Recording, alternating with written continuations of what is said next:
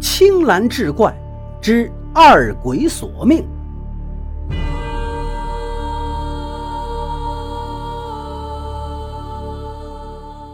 话说明隆庆年间，湖广德安府孝感县有一个年方十八的秀才，叫许宪忠，长得眉清目秀，举止斯文。和许宪忠同街居住的屠户萧辅汉有一个女儿，叫萧淑玉，年十七岁，体态轻盈，容貌秀美。萧淑玉每天都在临街的楼上绣花。有一次，许宪忠路过，见到了萧淑玉，两人四目相对，彼此互生好感。天长日久，两人就开始言语交往。这一日，许宪忠暗示萧淑玉想进他房内一叙，萧淑玉默许。当夜，许宪忠从楼下架起梯子，爬上楼去，和萧淑玉情交意美，两人情意缠绵。不知不觉，天已破晓。许宪忠恋恋不舍，和萧淑玉约定明晚再来。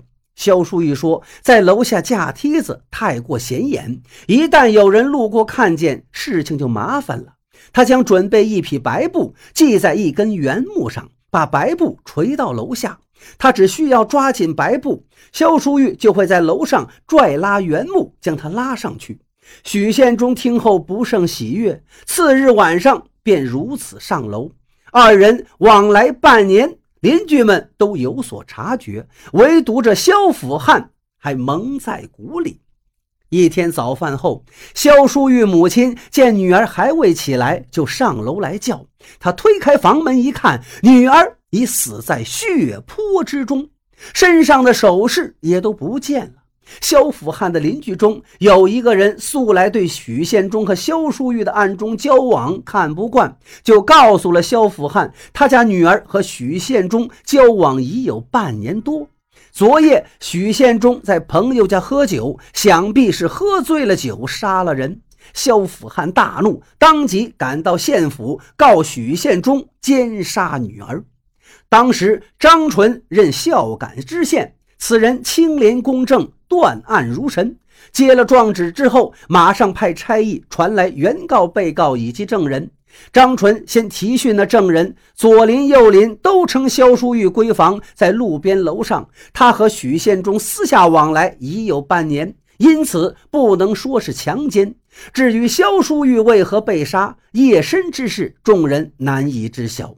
张纯又问被告许宪忠说：“如果单单以他和萧淑玉有私情这事定罪，他绝无辞辩。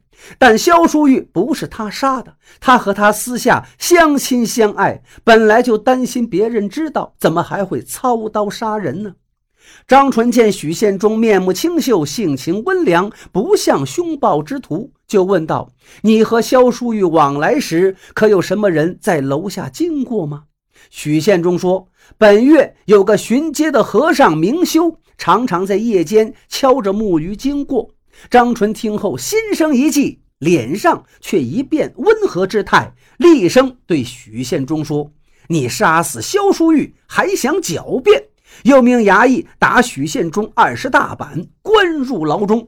众人见许宪忠入狱，以为此案就此完结。张纯却暗中叫来两个差役，问明修在何处住宿。差役说在完月桥观音庵前。于是张知县对二人耳语一番，并说事成后必然有赏。当晚，明修仍然敲着木鱼巡街，约三更的时候回去歇宿。这时四下一片死寂，夜色深重。忽然，那桥下发出三声鬼叫，一男声叫上。一男声叫下，一女生低声啼哭，声音凄厉惊人。明修是万分惊恐，忙在桥上打坐，口念弥陀。这时又听第三个鬼边哭边叫：“明修，明修，我阳寿未尽，你无故杀我，又抢我首饰。”我已向阎王告你，阎王命二鬼使陪我来取你命。现在你若付钱帛给我，并打发鬼使，就可以私了；否则，我将再奏天官，定要你命。到时就是诸佛现身，也难保全于你。明修早已吓得魂不附体，急忙手执佛珠合掌答道：“现在首饰就在我住处，明日再买钱帛一并还你，并念经超度。你千万不要再走天官。”这时，两位公差突然出现在明修面前，用铁链锁住明修，又收取了他住处的衣物、蒲团等物，押解回县府。原来张纯早已命两公差雇了一个妇人，三人在桥下发出鬼声，吓得明修吐露实情。第二天，张纯搜出明修藏在破袄内的首饰，让萧府汉辨认，确认是他女儿平日插戴之物。明修无可抵赖，只得一一承认杀人的罪行。原来那一晚，许仙中去朋友家喝酒，夜深未归。明修巡街打更，行至萧淑玉楼下，见楼上有白布垂地，以为萧家白天晒布，夜晚忘记收回，就往底下拉扯白布，起意是偷走。不料他却发现有人在网上吊扯，当下心里明白，这是偷情女子以此接应意中人。但他也不言语，听任楼上吊扯上去。上楼一看，果然是一个美貌女子。明修对萧淑玉说：“小僧与娘子有缘，今日娘子若肯留我一宿，浮身四海，德高如天，纵在九泉之下，也不会忘记。”萧淑玉见是个和尚，心中早已懊恼无比。又闻和尚口出此言，更加恼怒，说自己已然鸾凤相配，绝不会失身于他，但可以送一根簪子给他，让他快点下楼。明修一听也怒了，说是萧淑玉，你把我自己钓上来的。说罢便去强行搂抱求欢。萧淑玉高声叫喊，明修担心被人发觉，即拔刀把萧淑玉杀死，摘起首饰后逃下楼去。之后，张纯从狱中提出了许宪忠道：“和尚杀死了萧淑玉，该由他偿命。但是你身为秀才，却私下和女子偷情，也应该革去前程。”不过你尚未娶妻，萧淑玉也尚未嫁人，虽是私下偷情，也如结发夫妻一般。更何况此女子为你垂布下楼，才误引导杀人了凶僧，且她为你守节而死，并未玷污名节，也不愧是你的妇人。现在你若想再娶，需革去前程；若想保留前程，需将萧淑玉作为正妻。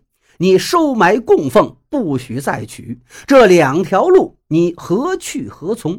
许宪忠道：萧淑玉生前曾要我娶她，我也向她发誓，待金榜题名时一定娶她。没想到遇到这贼僧，萧淑玉为守节而死，我悲痛万分，求生尚且无暇。现在我只想收埋了她，以她为正妻，绝不再娶。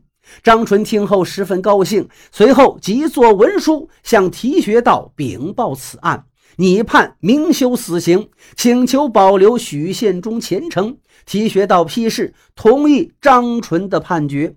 到了万历年间，许宪忠参加乡试，一举夺魁。他对张纯是感恩不尽，亲自道谢。